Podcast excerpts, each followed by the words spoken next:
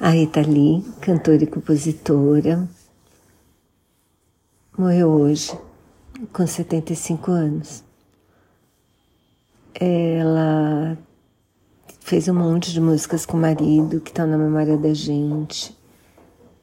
E eu descobri que uma das minhas músicas preferidas dela eu não tinha no iPod ainda, Ovelha Negra, que é uma música bem antiga.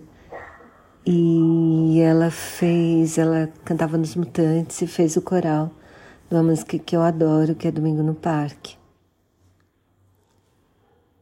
E engraçado, porque ela era bem maluquinha nesse tempo dos Mutantes, e muito tempo depois, assim, ela tinha uma vibe toda, assim, né, super libertária, assim. E, mas ela teve uma vida familiar muito carinhosa e muito harmoniosa, muito duradoura. Acho que ela foi casada com o marido dela, sei lá, tipo 40 anos, assim. Tiveram três filhos e foi isso, né? Eu achei bonito ela ter escolhido terminar a vida junto com a família, assim. Eu queria ler para vocês o que eu li, uma matéria que eu li no Estadão, que cita uns trechos do um trecho do, da autobiografia dela em que ela fala da própria morte, assim.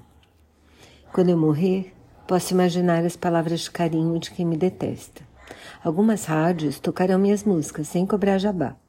Colegas dirão que eu farei falta no mundo da música. Quem sabe até Dei meu nome para uma rua sem saída. Os fãs, esses sinceros, empunharão capas dos meus discos e entoarão Ovelha Negra.